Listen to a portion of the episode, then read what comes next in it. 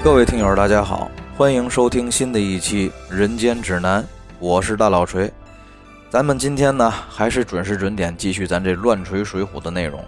上回呀，咱说到这武松在孟州城外大树十字坡张记包子铺，跟张青、孙二娘两口子呀是不打不相识。正要救起两个押送差人的时候呢，张青呢对武松说了一番话，说不是我心狠手辣，都头您都到这儿了。何必再去那孟州牢城营吃官司受苦呢？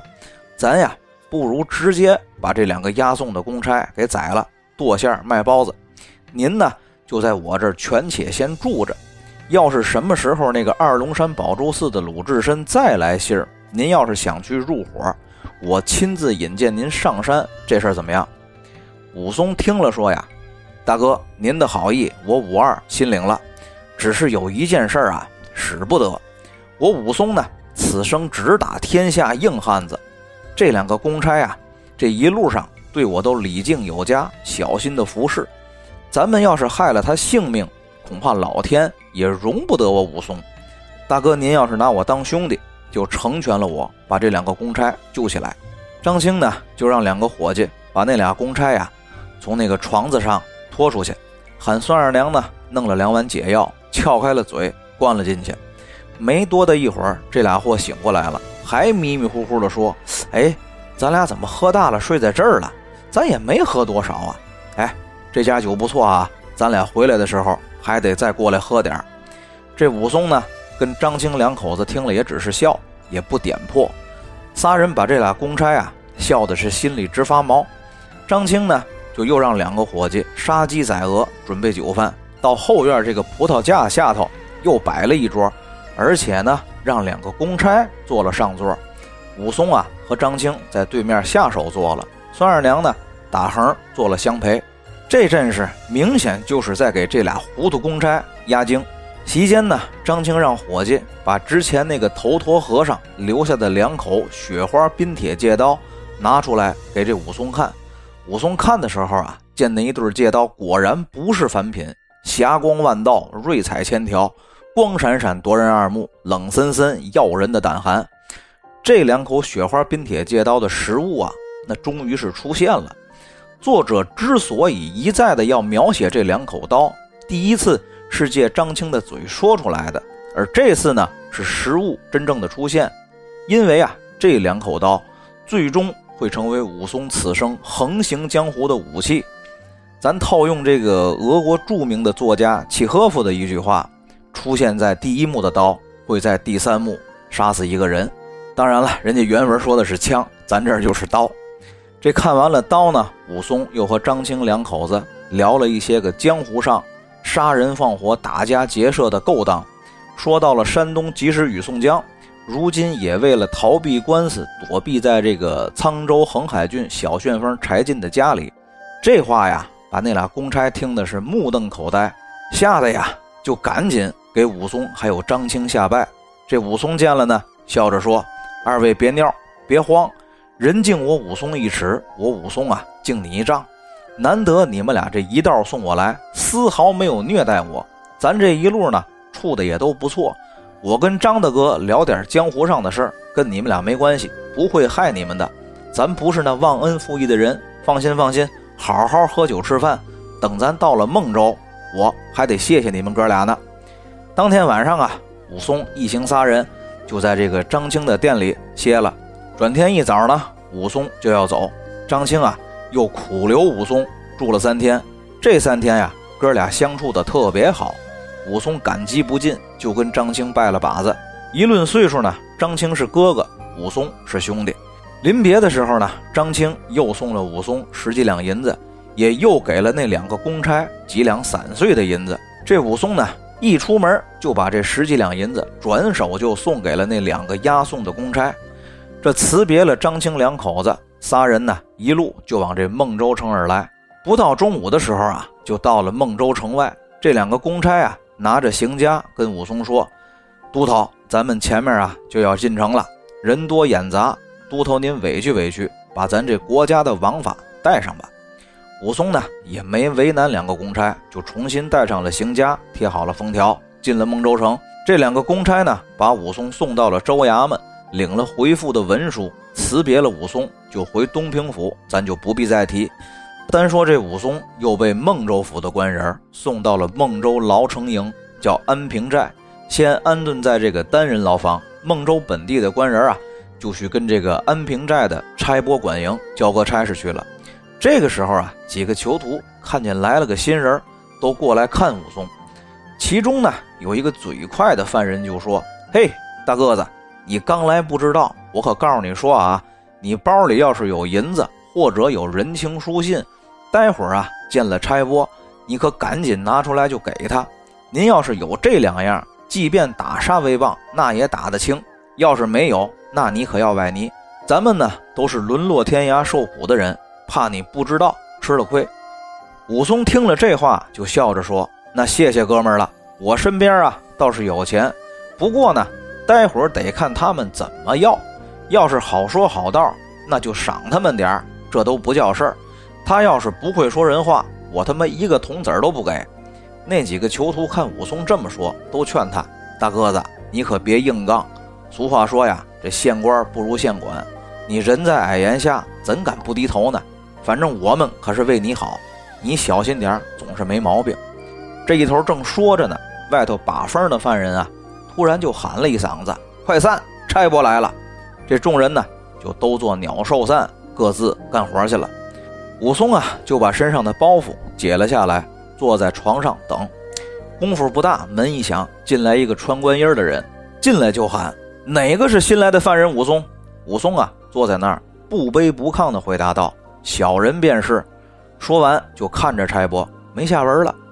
那差拨呀，看着武松，说完话也没个表示，嘴一撇，眼一瞪，就说：“嘿，我他妈还以为你是个有眼力劲儿、懂机灵辫的人呢，闹半天你也是个棒槌。下头的话还得老子亲口说吗？你小子好歹也是阳谷县里当过都头的人，我以为这六扇门里的事儿你都明白呢。你他妈甭以为你在景阳冈打了个老虎就能在我们这儿拔份儿。我告诉你，是龙。”在我这儿得盘着，是虎；在我这儿得卧着，是狗；在我这儿得给我摇着，是人；在我这儿你他妈得给我求着。老子不管你在外头是什么打虎的英雄，在我这儿让你他妈连个病猫都打不了，你信不信？武松啊，冷笑一声，就说了：“我跟你说人话，你跟我学狗叫是吧？想让二爷我给你送人情？我告诉你，钱我有。”二爷，我还留着自己喝酒呢，你再跟我瞪眼，二爷我有一双拳头给你，有什么招你想去，二爷我等着你。那差拨呀，看着武松这大个子，粗胳膊根细腰扎背，宽肩膀，俩拳头一攥赛砂锅，十个手指头不不楞楞棒槌长，心里头也含糊。他呀，也是怕吃个眼前亏，骂着街，扔了句狠话呀，就走了。刚才那几个犯人呢？看见那个差拨出来，脸色不对，又回来跟武松说：“这回你可真歪了，他肯定想着整治你。”武松呢，那是绝对不含糊，说呀：“我倒是看看他有什么花样，画下道来，二爷我都接着。”武松这儿啊，正跟这帮犯人吹着牛逼呢，就听见外头吵吵把火的，这差拨带着一帮牢城营里的营差就来找武松了。几个囚徒呢，见了又赶紧都散去了。武松呢，就在屋里说：“二爷就在这儿等你们呢，喊什么喊？老子又不走。”几个人呢进来，就把这个武松就带到了牢城营的点视厅，给武松开了刑枷。那个管营老爷桌子一拍，对武松说：“新来的，我听说你也在六扇门里干过三天两早晨的。我朝太祖武德皇帝定的规矩，想来你也门清。凡是新来的配军，都要挨一百杀威棒。左右来人。”把他给我拖下去打！说着呀，这左右两边的营差就都过来扯武松。武松呢，肩膀子一晃，说：“二爷，我自己会走，不用你们动手，要打就打，不就一百棍子吗？我要是出一声，不是好汉，你们可数好了数。打到第几下，我要是出了声，咱从头再打。咱可说好了，你们哥几个要是都吃饱了，打的时候可得用劲儿，打轻了，二爷我可骂街。”几个掌形的呀，抄起棍子正要打呢，只见从这个屏风后头出来一个年轻人，趴在管营的耳边耳语了几句。这个人呢，二十四五岁的年纪，中等个，留着三绺黑胡，一双黄眼珠，脑袋上啊裹着绷带，胳膊呢也拿白布吊在胸前。这管营听完年轻人的几句耳语呀，眼珠一转，话锋一转，就说了：“新来的大个子，你老实说，你这一路是不是得什么病了？”武松听了这话呀，那是眼珠子一瞪，脖子一梗，就说了：“二爷，我这一路上什么病都没得，要打就赶紧打，哪那么多废话？”这管营呢，见这二货根本就不接茬，就接着又说：“我看这大个子脸色不好看，应该是病刚好。这顿棍子先记下，等他好利索了再说。”这两边掌刑的营差呢，就小声的跟武松说了：“哎，你这大个怎么不懂事儿呢？”这可是管营老爷开脱你呢，你顺着说就行。这没想到武松啊，还真是个二杆子脾气，就是不领情，一味的让赶紧打，弄得这个管营老爷呀也是哭笑不得。公堂上拿自己的热脸去贴犯人的冷屁股，而且还没贴上，估计这辈子他也是头一回，也是最后一回，只好就愣找了个理由，说武松啊是得了热病没发汗，憋得说疯话。本官不打神经病，赶紧带走带走。几个营差啊，只好憋着笑，又把这武松啊给带回了单人牢房。那几个囚徒看这武松全虚全影的回来，就又来问武松：“哎，刚才你没给拆拨钱，是不是有什么大人物的人情书信给管营啊？”武松说：“没有啊。”几个囚徒啊，顿时脸色大变，跟武松就说了：“要是真的就这么着没打，那可坏了，他们肯定憋着弄死你呢。”武松呢倒是不怕，就又问几个囚徒：“这儿会用什么方法害人性命？”这几个囚徒啊就告诉他有两种办法。第一种呢是让你吃一顿臭咸鱼干，还有黄米饭，吃的饱饱的，把你带土牢里去，捆好了，拿草席子把你卷上，塞住了七窍，倒立戳墙角，不到半个时辰你就死了。这招啊叫盆吊。第二种呢是把你捆上放平。拿个布袋子装上沙子压你身上，这个呢死的稍微慢点但是也用不了一个时辰。武松听了呀，就点点头，问道：“就这没了？”几个囚徒说：“就这两样比较厉害，其他的呀倒都不太要紧。”这言犹未了啊，只见一个营差端着个大托盘就进来了，问道：“哪个是新来的配军，姓武名松的？”武松呢就站起来拍胸脯，横打鼻梁，不含糊的应了一声。我就是你武二爷，有什么话冲我说。来人啊，听了一笑，说：“没事儿，管营老爷呀，让我给您武二爷送点吃的来。”武松低头一看呀，倒不是刚才囚犯们说的臭咸鱼，还有黄米饭，而是一大壶酒，一盘子肉，一碗白皮面，还有一碗拌面的卤子。心说：恐怕我吃完这顿饭，他们就该来害我了吧？去他地吧！我他妈先吃了再说。要论动手，就他们这样的来一二十个，我也不含糊。反正是打死一个够本，弄死俩赚一个。就坐下呀，是一通狼吞虎咽，把这送来的东西呢全给吃了。刚吃完，送饭来那个营差就把这酒壶还有碗筷都收走了，留下武松一个人在这个单身牢房里头，精神紧张，随时准备着跟企图前来害他的人啊拼命。可没想到啊，这武松浪费了一下午感情，眼看着天色将晚，听见外头有脚步声走近，心说：“哟，来了！”听见这门开锁落，进来的还是中午来送饭的那个营差，还是一个人，但是顶着个大石盒子。这武松啊，虽说牛逼吹完了，但是心里呢也紧张，也含糊，就问了一句：“你你又来干嘛？”那营差呢，就平静地说了一句：“给二爷您送晚饭呀。”说着呀，就从那个食盒里拿出来比中午还丰盛的晚饭。武松呢，是抱定了吃完晚饭就跟人玩命，死也做个饱鬼的想法，把这饭给吃了。没想到这晚饭吃完啊，东西被这个营差收走之后呢，那个营差又和另外一个营差抬来一大木桶，打来热水让武松洗澡。武松啊，虽然还是没有放下戒备心，但总归还是洗了澡。这俩营差呢，把洗澡的东西收拾出去，水倒了，又给武松换上了一套新的寝具，就又走了。这武松呢，自己一个人坐屋里，还是纳闷，心说这什么意思呢？看这意思也不像是要弄死我呀。不过呀，这防人之心不可无，我睡觉可得插门，就把这房门啊从里头上了栓，这才躺下睡了一夜好睡，屁事儿没有。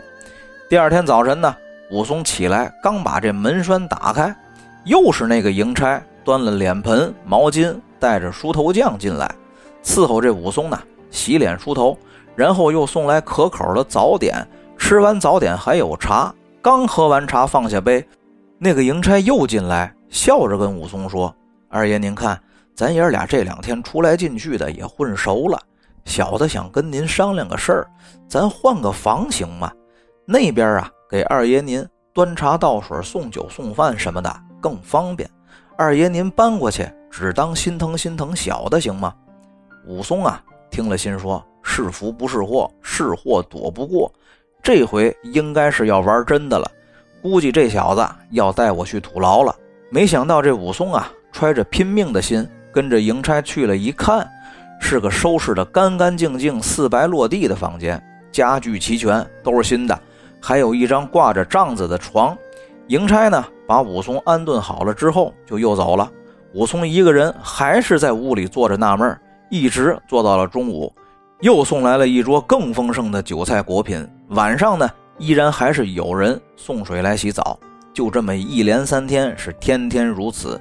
一日三餐呢，是给武松换着样的吃。晚上有人安排洗澡，早晨呢，有人伺候着洗漱梳头。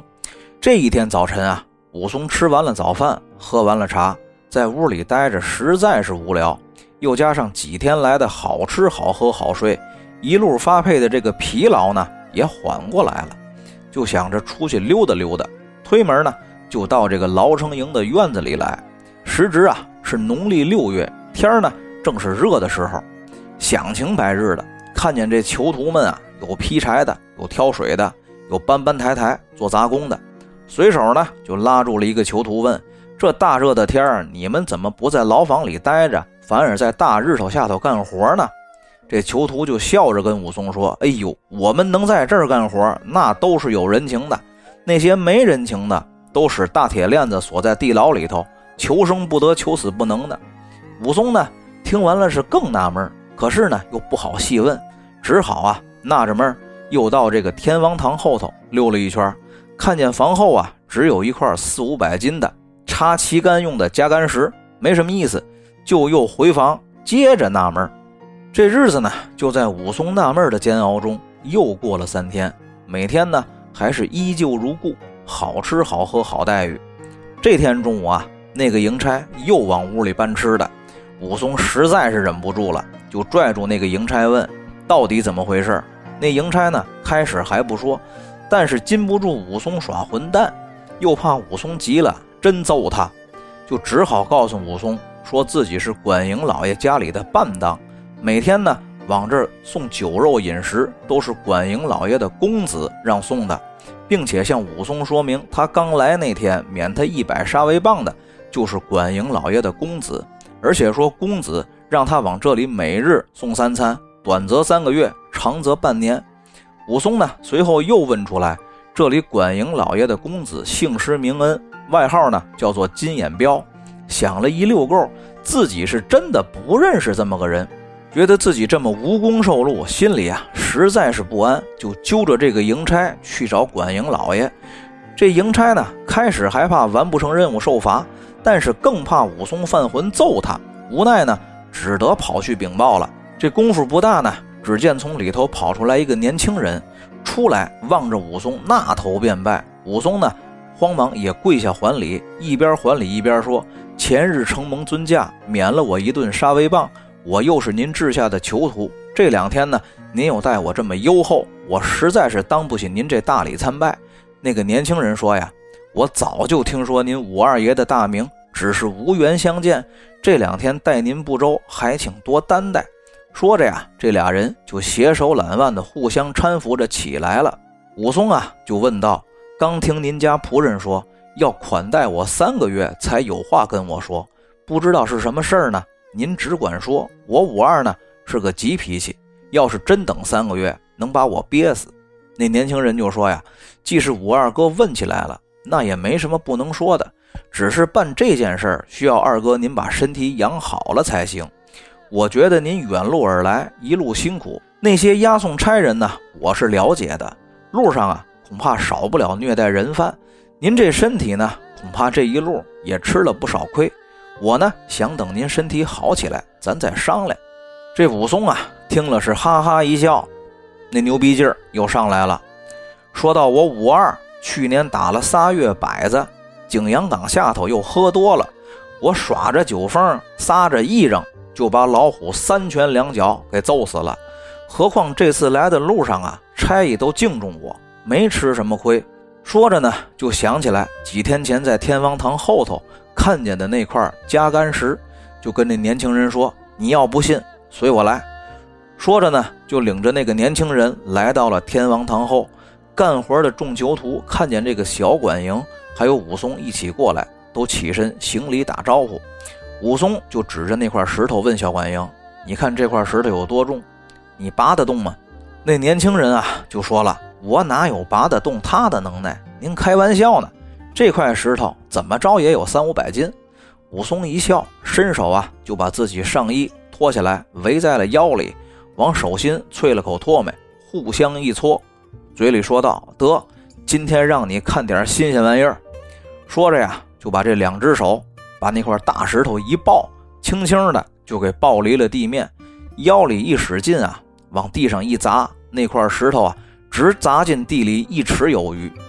众人看了，这口凉气还没倒抽完呢，武松又下腰，只伸了一只右手。抓住那块石头上容易着手的地方，又把这石头单手就给拎了起来，气沉丹田，单膀一较力，一下就把这块石头扔在了空中，足有一丈来高。等那块石头往下落的时候，伸出双臂啊，又是一接一抱，稳稳的又把那块石头放回了原处。